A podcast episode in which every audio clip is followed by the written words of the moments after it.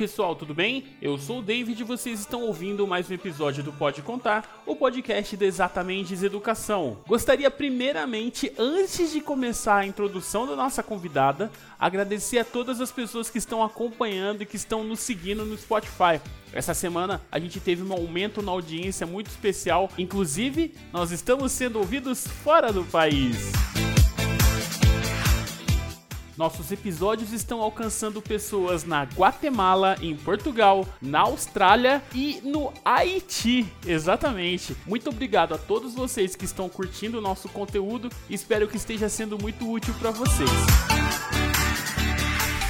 A convidada de hoje exige, no mínimo, uma música diferente para ser apresentada.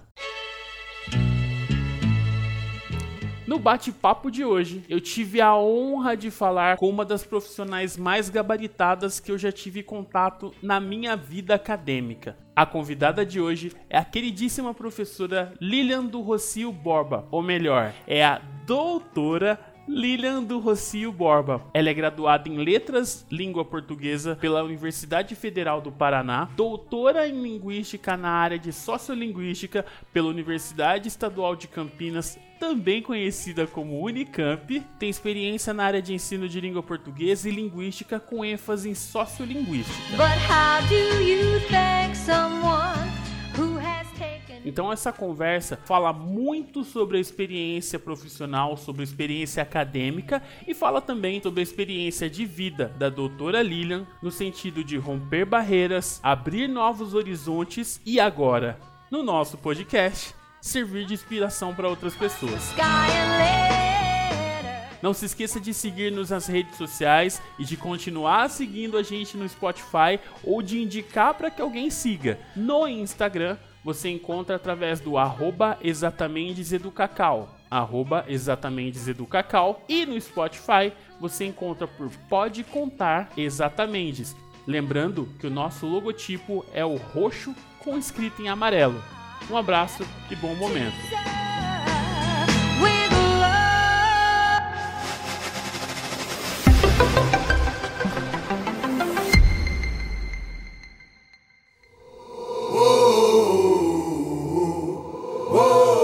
Então, doutora Lilian, novamente eu digo que é um prazer recebê-la e eu gostaria de aproveitar a sua área de formação para fazer uma piadinha e dizer que nós vamos começar pelo começo. Não há como ignorar o fato de você, até três anos atrás, ter sido a única mulher preta com um título de doutora que eu conhecia e esse fato só mudou na semana em que eu comecei a editar esse podcast. Eu comecei a editar isso no dia 21 de janeiro de 2023. Nessa semana eu conheci mais uma mulher preta com o título de doutorado.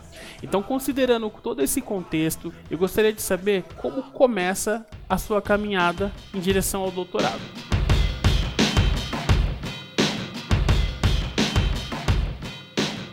David, eu acho muito bacana você fazer essa pergunta, porque eu sou de Curitiba, né? Nasci em Curitiba, fiquei lá até os 31 anos de idade. Eu fiz a faculdade lá. É, eu venho de uma família de trabalhadores, né? Pode me chamar de doutora, mas eu sou uma doutora trabalhadora.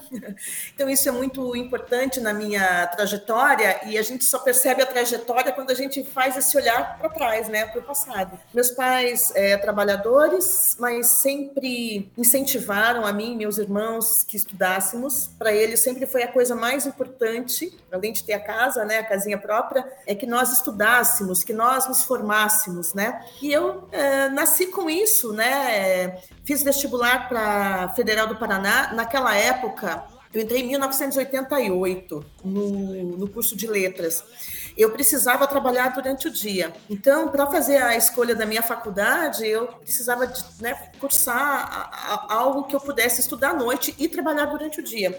E eu não vou negar, não, que eu, a minha autoestima não era muito alta, não. Minha autoestima era, assim, mediana para baixo. Apesar de eu sempre ter sido boa aluna mesmo, nunca reprovei. Tive, eu acho que uma recuperação, talvez, na minha, né, na minha história, porque eu vivia realmente para estudar, né? Então, eu estudava. E eu achava que eu não ia passar em outro vestibular que não fosse uma licenciatura. Como eu gosto, gostava muito de língua portuguesa, né? Sempre tive facilidade, pensei, vou fazer letras. E passei uma boa colocação. No segundo ano da faculdade, uma amiga veio me falar de um projeto de pesquisa que eu não sabia o que era, mas que tinha uma bolsa e eu achei interessante, né?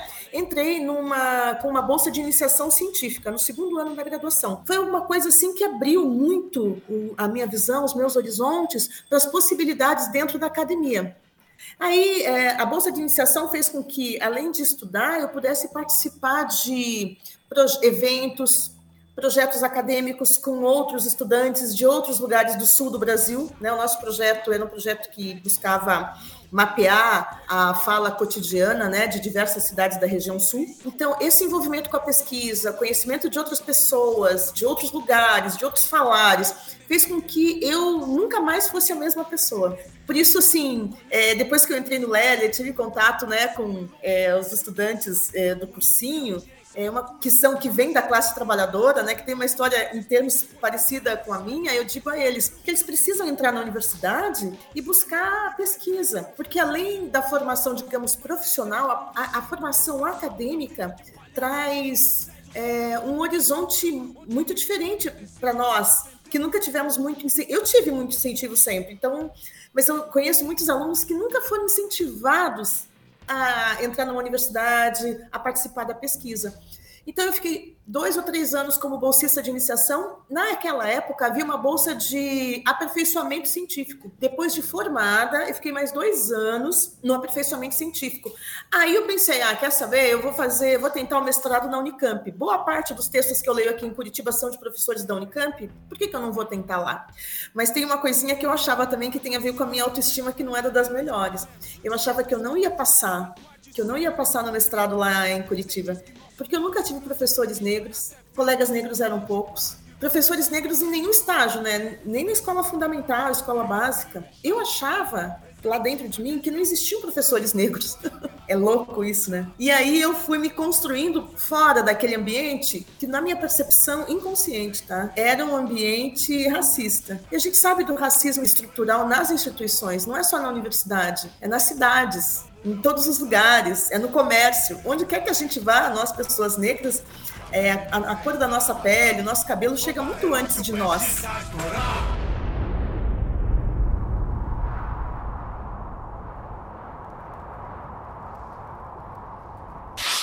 Quando eu escrevo, né, eu escrevo um pouco sobre é, os escravizados, as pessoas negras no século XIX. Eu, eu nunca chamo ninguém de negro, aquela pessoa, aquele negro, aquela negra, aquele preto, aquela preta. Para mim, aí preto e negro, na minha, na minha concepção, são sinônimos, tá? É, eu sempre digo aquela pessoa, uma pessoa negra, uma pessoa preta, uma pessoa, né? Porque nós não somos a nossa cor da pele antes da, da humanização, né? Eu não, eu não, não quero fazer uma crítica a quem usa, né, os pretos, os negros, as pretas, os pretos. Para mim no meu entendimento, a humanidade vem primeiro. Então, como eu também não vou dizer aquele branco, aquela pessoa branca, ou aquela pessoa de origem eslava, pessoa de origem indígena, entendeu? Não vou dizer um indígena, é uma pessoa indígena, né?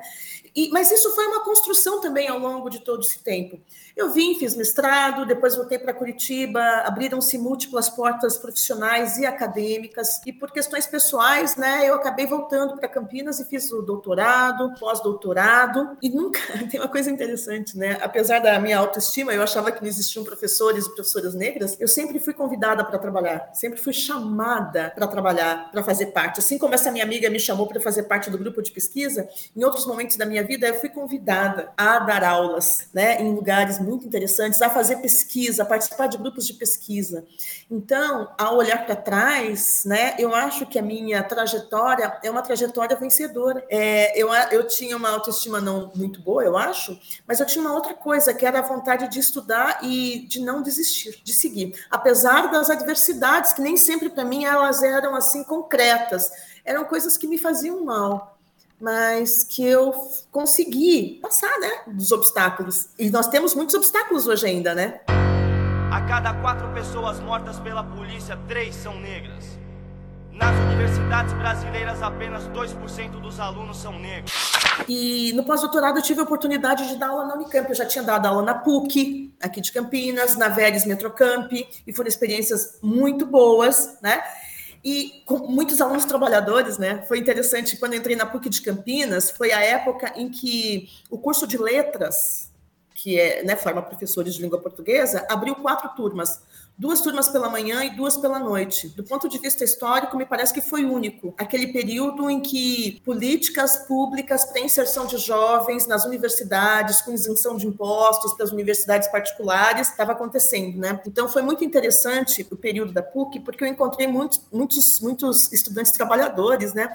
Então também teve uma questão de identidade assim entre mim e os alunos que foi muito interessante. Mas eu gostaria de chamar a atenção para a Unicamp, né? Porque muitos dos nossos nossos alunos do cursinho Lélia, às vezes acham que a Unicamp não é um lugar para eles, né? Quando eu fui professora emergencial lá, tinha muitos alunos negros, muitos alunos trabalhadores da periferia de Campinas, muitos alunos é, homossexuais, né, homossexuais e transexuais, muita gente. Eu chorei na universidade o dia que eu cheguei. Fiquei sentada lá no espaço que chama Arcádia, que tem umas árvores, uns bancos lá no, no IEL, que é o Instituto de Estudos da Linguagem. Fiquei assim observando, era acho que dia de matrícula, semana de matrícula.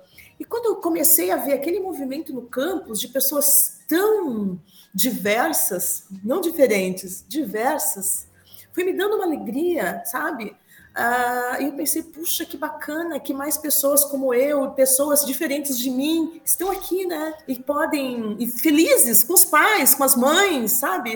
Você via ali a classe trabalhadora entrando na universidade. Então, acho que essa nossa conversa, ela é muito importante para que jovens, como nós fomos, né? é, comecem a perceber e a defender as políticas de inserção, porque a escola pública de qualidade, a universidade pública de qualidade é um lugar para nós, sim, não é também, é um lugar para nós, sim, ponto. Né? A gente tem que almejar, a gente tem que brigar e tem que buscar entrar nesses lugares, que são lugares de poder, né? são lugares de pesquisa, de ensino e de poder. A gente só vai poder falar dos, dos problemas, pesquisar problemas que dizem respeito à nossa o nosso grupo social, vamos dizer assim, né? A partir do momento que pessoas como nós estejam lá. A gente não precisa pesquisar só isso, mas as nossas questões, elas têm que estar lá também, né? E a discussão das nossas questões deve passar por, pelo olhar de pessoas como nós.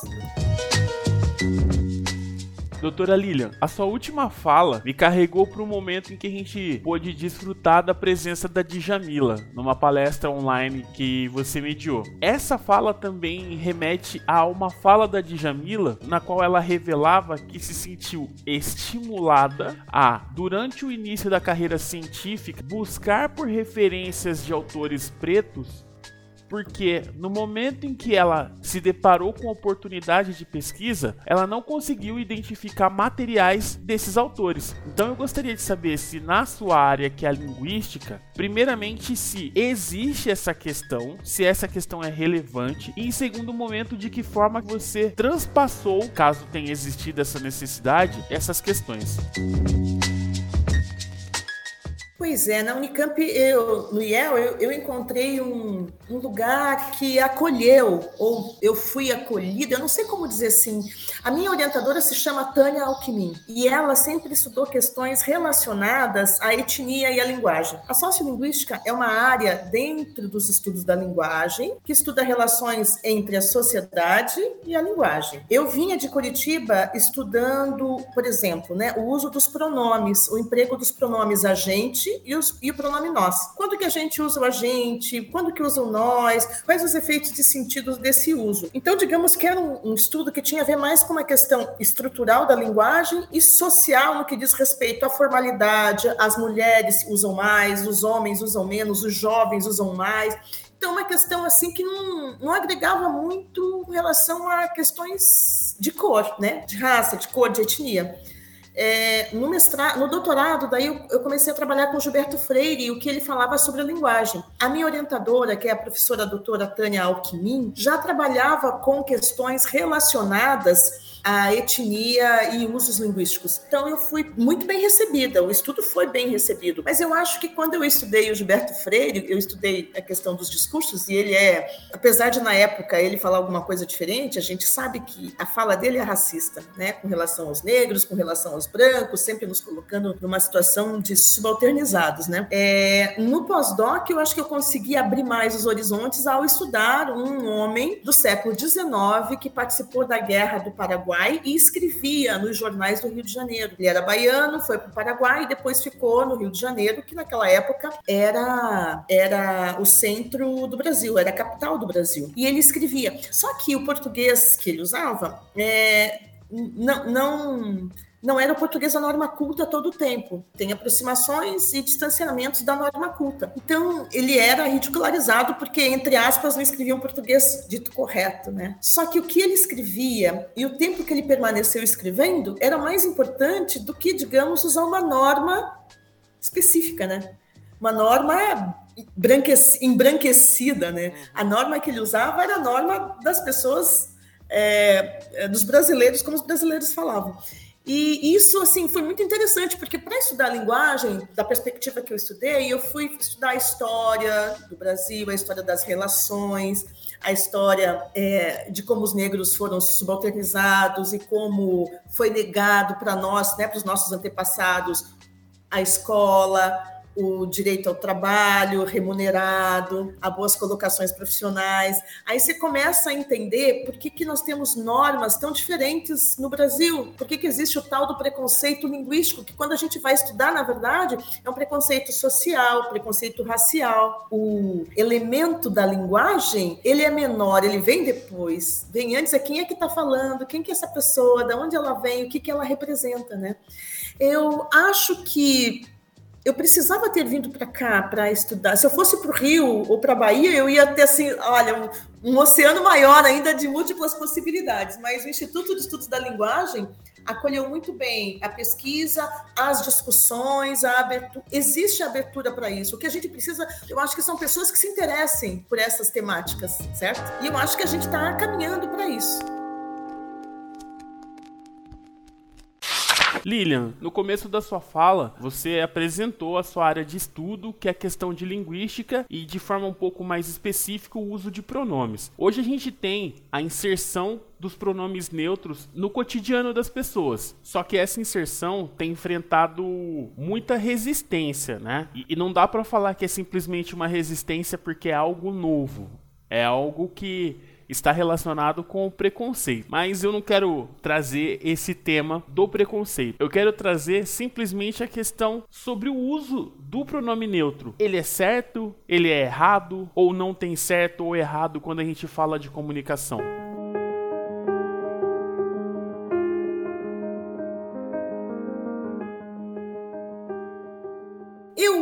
Essas múltiplas possibilidades que a língua oferece. E, e de, você falou uma coisa interessante: de fato, a gente está imerso nas ideologias do certo, do errado, pode, não pode. Todos estamos imersos, né? É, eu, eu acho que essa discussão sobre esses usos é, de tentar uma, uma, uma forma neutra na linguagem é, eu acho esses usos é, fantásticos, fabulosos, porque é, a linguagem é um campo de batalha. Quando a gente fala que é, usar uma língua, usar uma norma padrão, que a gente tem, vou falar uma coisinha assim um pouco técnica, tá? Nos estudos da linguagem, a gente diferencia norma culta e norma padrão. A norma padrão é uma coisa idealizada, é uma estrutura idealizada de linguagem que em certos aspectos não tem língua nenhuma. Vamos pensar no mundo luso, no português Brasil. Mundo luso não, no português brasileiro. Quando a professora ensina, por exemplo, que não pode começar uma. Quando você escreve, não deve começar com pronome oblíquo. Tipo, eu não posso começar uma frase para ser norma padrão, né? Para usar norma padrão, do tipo, me empresta um livro. Me é um pronome oblíquo, deveria dizer empreste-me o livro. Qual é, qual é o problema disso? Essa norma de colocar esse pronomezinho antes do verbo, depois do verbo, tem a ver com os usos lusos, os usos portugueses. Em português, a estrutura gramatical permite que eles falem empreste um livro, passe-me o sal de uma maneira tranquila. Tanto quem foi quanto quem não foi para a escola usa essa, essa norma porque faz parte de uma norma portuguesa de fala. No Brasil, isso não acontece. Para nós é me passe o livro, me empreste o caderno. Da mesma forma como o verbo haver. Né? O Chico fala assim: tem dias que a gente se sente. Em Portugal, eles usam o verbo haver nesse sentido existencial. Se o Chico Buarque fosse luso, talvez ele dissesse: há dias que a gente se sente. Mas não é a norma brasileira. Mas a escola ensina isso, tá? Que você tá errado quando você diz tem muitos alunos. Você quer dizer, ah, havia alunos, há alunos. Então, essa, esse é o ideal isso é uma norma idealizada. Isso seria um, aspecto da norma que a gente chama de norma padrão. As normas cultas brasileiras, e são diversas, já são diferentes. Se você vai para Santa Catarina, as pessoas vão dizer tu vieste. Aqui em São Paulo, a gente fala você veio, não é? Então você tem o tu, você tem o você, e amba, nenhuma das duas formas de falar é incorreta. As duas são possíveis. Então essas são as nossas normas cultas, que existe uma diversidade. Para não alongar muito, vamos voltar para a questão da, da, dessas, desses usos que neutralizam a questão de gênero. Todos, todas, todes é um pronome mas a gente tem também em alguns substantivos ou alguns adjetivos. Quando eu falo querido, querida, queride, é um adjetivo, né? É uma palavra, é minha amiga querida, é um adjetivo. Então você tem aí uma possibilidade de também de neutralização. Eu acho importante porque é, essas pessoas muitas vezes elas são retiradas da família, as pessoas não querem dizer que tem um filho que é homoafetivo, uma filha que é homoafetiva, e quando você traz essa discussão para a linguagem, elas estão querendo é, mostrar que elas existem, que elas preferem ser chamadas dessa forma. Eu não vejo problema nenhum. Isso não é uma mudança na norma culta ou na norma padrão. Isso é uma discussão sobre um grupo que é violentado todos os dias. Só quem é professor e tem ouvido para ouvir os alunos e olhos para ver os alunos jovens sabe o que esses, esses jovens sofrem, sobretudo se eles forem trabalhadores pretos e pobres. Então eu acho importante ter um lugar assim na língua também para eles e o que eles disserem e havendo políticas para essa inserção é importante. É importante a gente saber que as línguas mudam de diversas formas. A inclusão dessa, digamos, neutralidade na língua também não seria uma novidade. O latim já tinha o gênero neutro, tá? A gente sabe que a nossa língua veio do latim, né? Então, além do gênero feminino e masculino na linguagem, existia também o gênero neutro, tá? Então, isso não é um problema. O inglês tem. Quando você fala it, It não é feminino nem masculino, tá? E é um pronome. Qual é o problema de você usar termos que digam respeito a grupos sociais que merecem o respeito e estão passando por momentos, grupos sociais que estão passando por momentos que são é, ainda de violência, de falta de direitos. Eu acho isso importante. Vamos voltar naquela questão, né? Ah, o preconceito não é do objeto linguístico, não é da forma linguística, é de quem usa, quem fala, quem tem esse uso linguístico. E a sociolinguística é uma ciência, uma área de conhecimento que veio para combater o preconceito, descrever o que acontece e tentar explicar os usos e explicar também o olhar é, que desvaloriza alguns usos, né? Então a gente, a gente não eu não posso ter, como doutora que você me chama, eu não posso ter um olhar preconceituoso. Tenho que ter um olhar descritivo, analítico e acolhedor, eu, eu acho, né? Lilian, você é uma pessoa do sul do Brasil e a gente sabe que esses estados não são tão acolhedores e não são tão amigáveis para pessoas pretas. Por outro lado, os fatos que você vem narrando pra gente até esse momento, eles dão conta de que você sempre foi convidada a participar de projetos acadêmicos, participar de projetos estudantis e coisa do tipo. Sendo assim, eu queria fazer uma provocação. Há um tempo atrás, durante um momento de descontração dos professores do cursinho que a gente deu aula junto, surgiu a discussão sobre a meritocracia e você foi muito enfática e emblemática com relação a não defendê-la. Você não acredita que tudo que você conseguiu até hoje, todos esses convites que surgiram, também são fruto de todo o seu esforço e de certa forma é uma confirmação de que a meritocracia é justa com aqueles que se esforçam para atingir um determinado objetivo?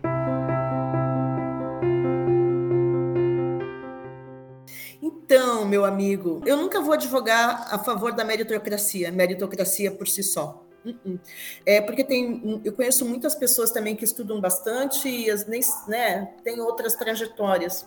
Eu não, não, sei, eu não sei, não sei, eu não sei dizer é, o que, que aconteceu, mas também não acho que eu tenha conseguido grandes coisas, entendeu? Eu fui convidada para trabalhar. Aí, para trabalhar, eventualmente as pessoas querem alguém que trabalhe. Mas eu não vou mentir para você, eu achava que eu nunca ia ser professora, nunca achei que eu seria professora. E eu cheguei a verbalizar isso lá na época, com 20 e poucos anos, eu dizia: quem vai contratar uma professora negra? E aí eu fui sendo convencida dessa possibilidade, entendeu? E, até, e hoje, ainda, quando as pessoas falam, ah, mas você entrou na universidade, você não precisou de cota, você é isso, você é aquilo. Eu, eu atribuo muito, assim, das pequenas conquistas a uma família, né, que valorizava, meu pai e minha mãe que sempre valorizaram, que sempre estiveram na escola. Agora, vamos lá, isso não pode ser papel só de pai e mãe. Eu acho que se você tem um aluno, você tem que fazer alguma coisa parecida, você tem que acolher e dizer, você pode, você vai chegar, o que, que você precisa, né? Eu acho que é isso que a gente tem que fazer. Esse é o papel da sociedade, na verdade. Olhando agora de novo, né? Hoje que eu sou mãe, né? Esse papel de incentivo, ouvir, querendo entender, né? Isso é um papel que deveria ser da sociedade. No meu caso, foi dos meus pais, talvez de alguns professores, da minha família, mas esse é um papel que deve ser da sociedade. Olha, no Lélia, uma das coisas que mais me doía era ouvir alunos. O Lélia, acho que quem está ouvindo aqui o nosso podcast sabe que é o nosso cursinho, né, o nosso Centro Cultural Lélia Gonzalez, né, que atuava, a principal função era um cursinho voltado para alunos da classe trabalhadora. O que mais me doía era ouvir pessoas, alunos, dizendo que os familiares não os apoiavam, que achavam que a universidade não era para eles, e aí, quando eles chegavam lá e a gente conversava, falava, eles assim, eles diziam, professora, mas será que eu consigo? Consegue, né? Então, eu acho que o papel da sociedade, da família, da escola, dos grupos socialmente constituídos é incentivar os jovens. Os jovens somos nós, né, na nossa sequência. Os jovens é, eu como professor acho que os jovens são a minha continuidade. Então, eu não acredito na meritocracia por si só. Eu acredito, assim, no esforço, você tem que estudar. Se você não estudar, não adianta, tá? Mas só estudar também não adianta. Eu trouxe essa questão, Lilian, porque no momento em que eu ouvi essa argumentação pela primeira vez na discussão que ocorrera no grupo dos professores, o resultado dela me trouxe várias reflexões. Essas reflexões dialogavam muito com o passado e a minha construção profissional. Desde o meu primeiro emprego, eu sempre ouvi que eu teria que me esforçar para chegar num lugar melhor. E, é, e, e esse era o único caminho e o único e a única variável que tinha influência direta sobre o meu sucesso. Hoje eu entendo que é um pouco diferente. Entre outras coisas que também tiveram influência na minha formação, uma das principais, mas que chegou tardiamente, foi o fato de eu ter consciência de que eu sou uma pessoa preta. E eu sempre pergunto isso para os meus convidados. A partir de que momento que você se deu conta de que você, embora fosse uma pessoa por natureza, era uma pessoa preta para algumas pessoas da sociedade?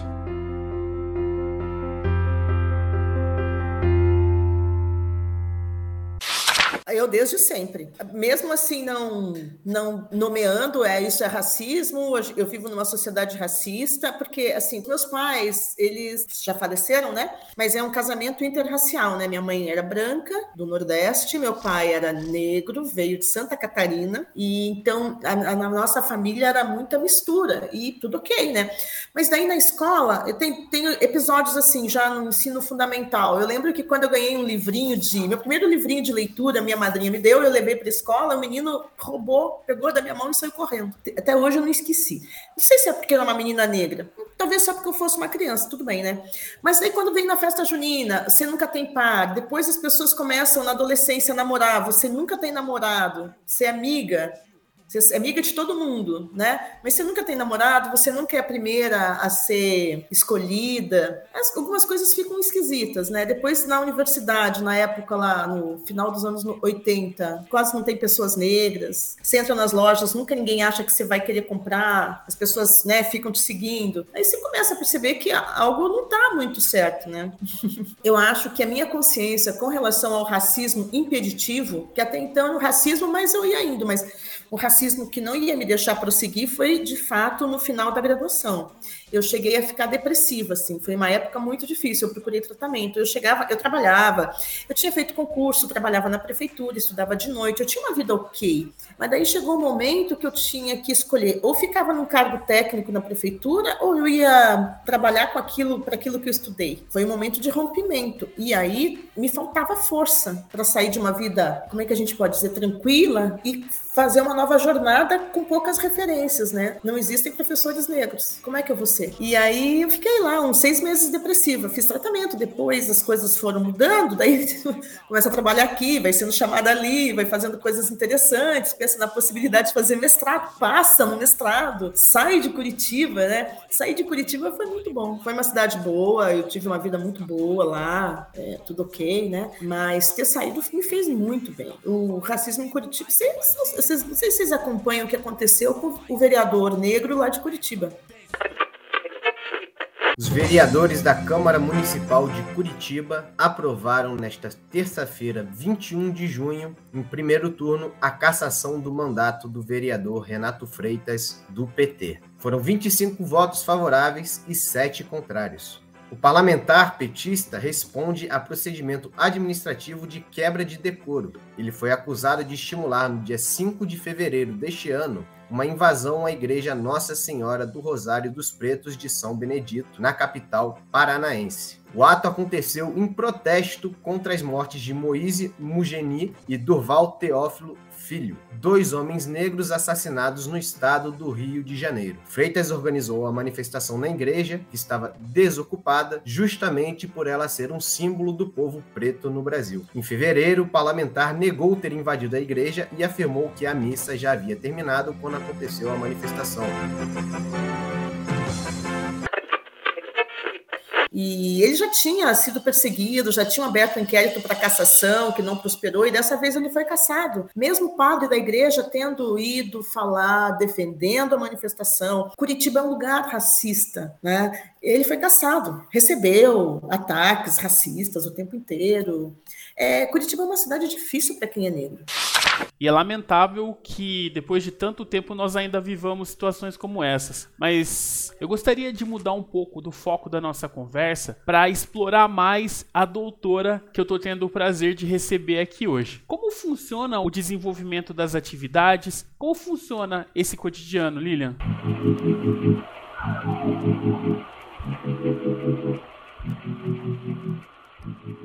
É interessante. Vamos falar um pouco da pesquisa. Tanto o mestrado quanto o doutorado são fases de pesquisa acadêmica depois da graduação. Hoje existe também o mestrado e o doutorado profissional, que é uma pesquisa voltada mais, digamos, para o fazer. O doutorado, o mestrado e o doutorado acadêmico, que foi o que eu, foram os que eu fiz, é, digamos assim, uma pesquisa livre para produção de conhecimento dentro de uma determinada área. Como é que funciona? Na Unicamp você tem que prestar seleção. Você tem que apresentar o seu currículo, né, do que você fez, você faz uma prova, você precisa estudar uma língua, que em determinado momento também você precisa, porque durante a pesquisa a gente precisa ler textos de outras línguas, né, geralmente inglês, francês, a depender da área, alemão, espanhol, né, mas o inglês você precisa ter. Então, é, você escolhe um, um, o que a gente chama de objeto de pesquisa dentro de uma área de conhecimento, né? Eu fiz linguística, então dentro da linguística você tem fonética e fonologia, sintaxe, análise do discurso, sociolinguística que é a minha área,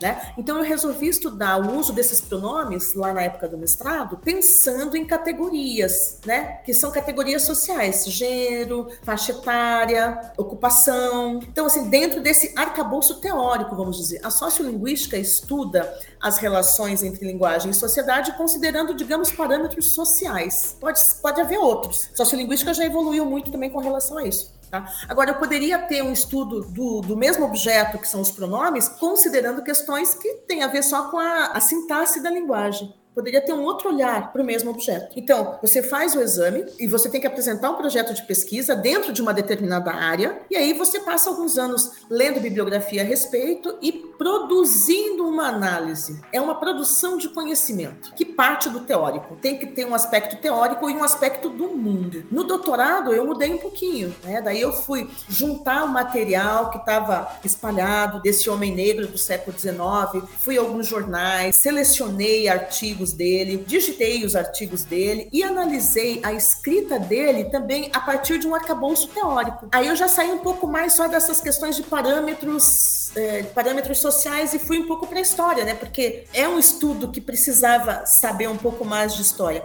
Então, o doutorado, depois do mestrado, é uma pesquisa um pouco mais aprofundada e de mais fôlego. Mas, assim, a estrutura, digamos, é muito parecida. Você tem que ter um recorte de um objeto de linguagem, você tem que ter um arcabouço teórico e você tem que buscar dados daí para construir esse seu objeto de análise. E, ao final, você tem daí uma produção que engloba autores teóricos, os elementos que você coletou, a análise que você propõe. Por exemplo, desse homem do século XIX, a minha hipótese norteadora, isso já foi no pós-doutorado, né? A minha hipótese norteadora era de que o Dom Obá, né, se constituiu, apesar das críticas que recebia, né, numa persona, numa pessoa de escrita, uma pessoa descrita. Então, ele não queria saber se estava certo, se estava errado, se o pessoal estava gostando ou não. Ele queria escrever e falar sobre o que ele pensava, sobre a situação dos soldados que vieram da Guerra do Paraguai, sobre a situação das pessoas negras. E aí, o que a gente tem de, digamos, de desvio daquilo que é considerado norma culta tem a ver com o português de qualquer brasileiro daquela época e até das, da nossa época. Então, assim, concordância, os homens, por exemplo, uma estrutura né, de concordância que não tem plural em toda marcado em todos os elementos. É uma coisa que acontece hoje. Então, assim, é, eles vai, concordância verbal, né? Não padrão, isso é questão que acontece hoje. Mas o que era mais importante para nós era saber como era a situação dos soldados egressos da Guerra do Paraguai, como viviam as pessoas negras, o que acontecia. Então, você tem aí um viés teórico para fazer uma análise desse tipo, que buscou não só questões de linguagem, como também de história, história das pessoas né, humildes, das pessoas subalternizadas né? e questões discursivas. Então, um trabalho acadêmico dentro da nossa área, da área da linguagem, pressupõe um recorte de um objeto, de uma questão de linguagem, um arcabouço teórico, coleta de dados a partir de uma determinada metodologia e análise.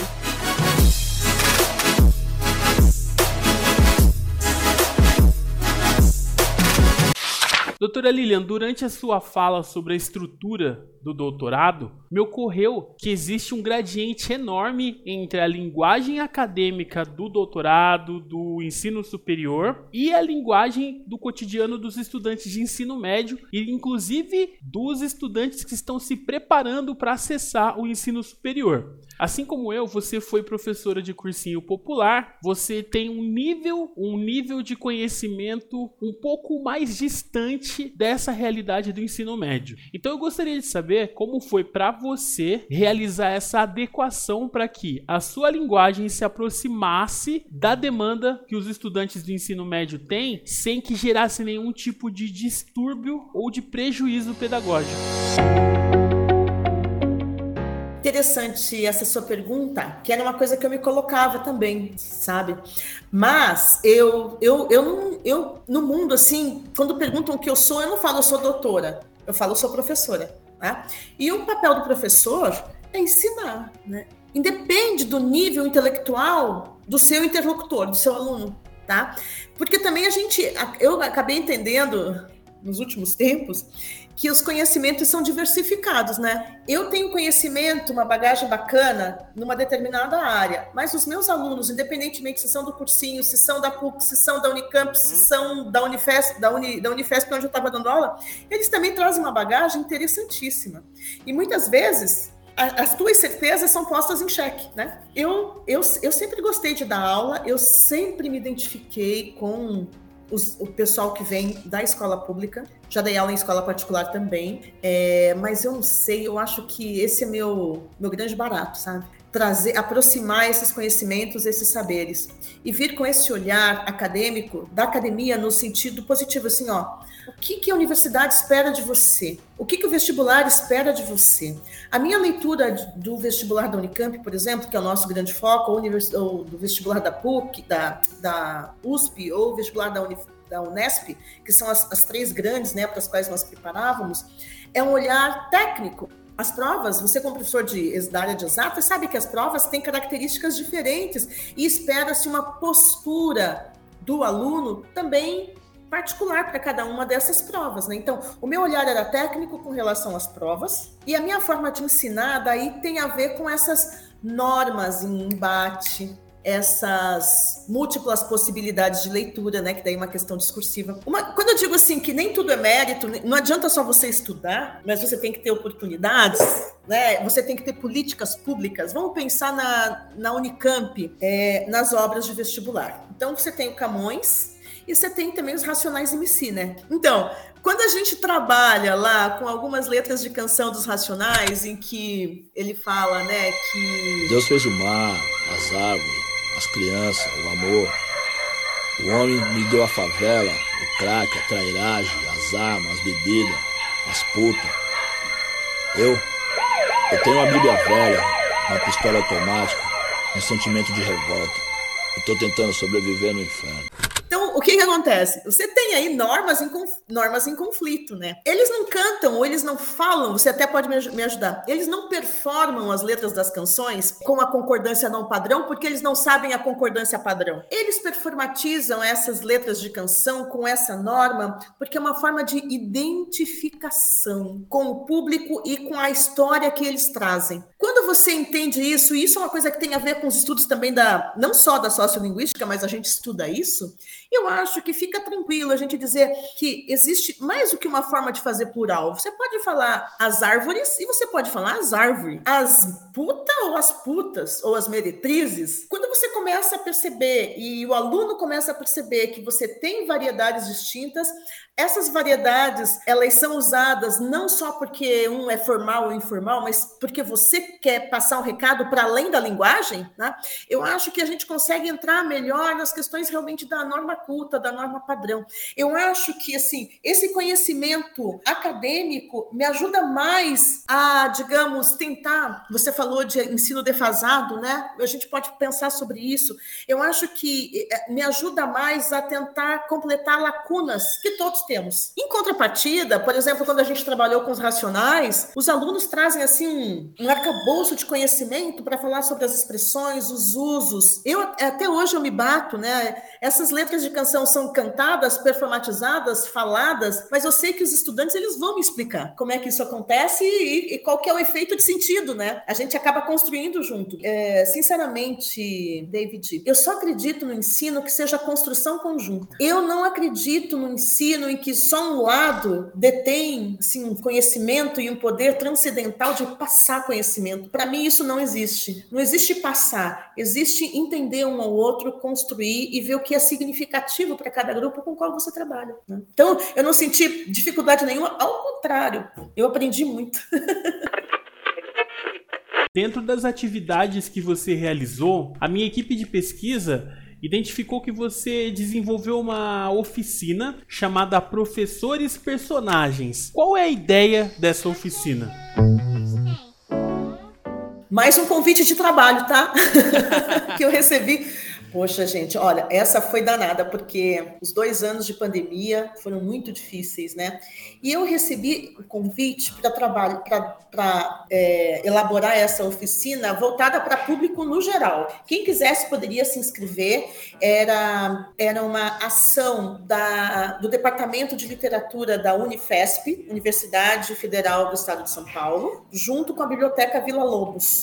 Tá? Tem um pessoal que gere as bibliotecas de São Paulo e eles ofertam cursos na Biblioteca Vila Lobos, lá em São Paulo.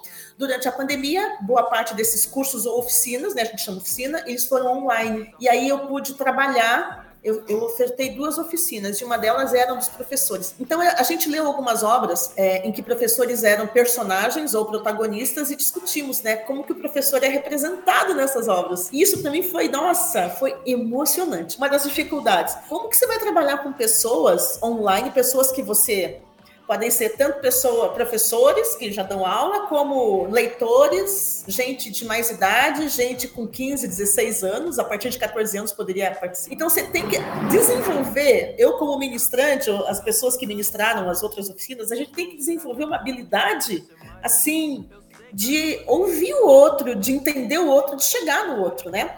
Mas essa oficina em especial era justamente sobre isso. Como é que os professores são retratados na literatura. E nós selecionamos algumas obras lá. A gente pode pensar, por exemplo, é, como que o cinema retrata professores. E é, talvez você, David, lembre do Sidney Portier, o mestre com carinho, que é the best one of the world para nós, pessoas negras, né? Exato. Como a gente chora, né? Quem, quem, quem estiver nos ouvindo e for jovenzinho, procura Ao Mestre com Carinho. É uma obra clássica, Sidney Portier, nos anos 60, nos Estados Unidos fez um filme assim arrebatador, né? Porque a gente sabe dos problemas de racismo que acontecem nos Estados Unidos, nas escolas e com as pessoas negras em lugares de poder. Ser professor é um lugar de, é de autoridade, vamos dizer assim, mais do que de poder, né? Então, esse, então assim, como é que ele foi retratado? Um cara tinha um monte de dificuldade, era bem formado, um cavalheiro e foi foi para uma escola de periferia com estudantes problemáticos, foi jogado assim para os leões, né? E conseguiu, do ponto de vista afetivo e do conhecimento, desenvolver lá uma relação interessante com os alunos.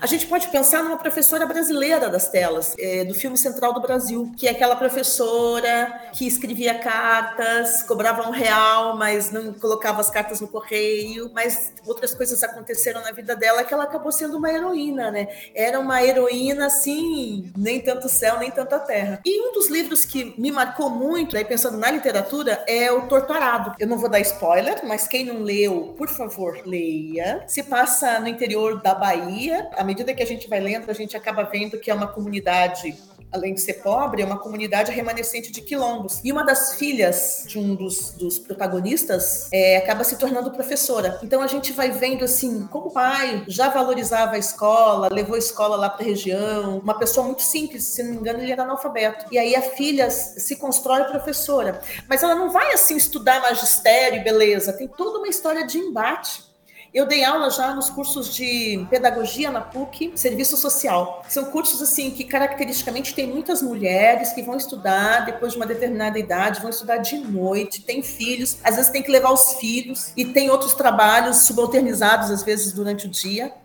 além de cuidar das suas casas, né? Então, assim, a construção, porque assim, tem uma ideia também, o que é ser professor? A nossa, a nossa profissão, ela é subalternizada, e não é subalternizada do nada, tem uma história aí por trás, né? A educação, ela é sucateada, não se quer que a escola dê certo, a educação vá para frente no Brasil, e as pessoas que são professoras hoje, professores, são, é quem consegue, né? Então, assim, é interessante ver como esses personagens também são construídos na literatura, e eles guardam muitas relações com a realidade ele pensou.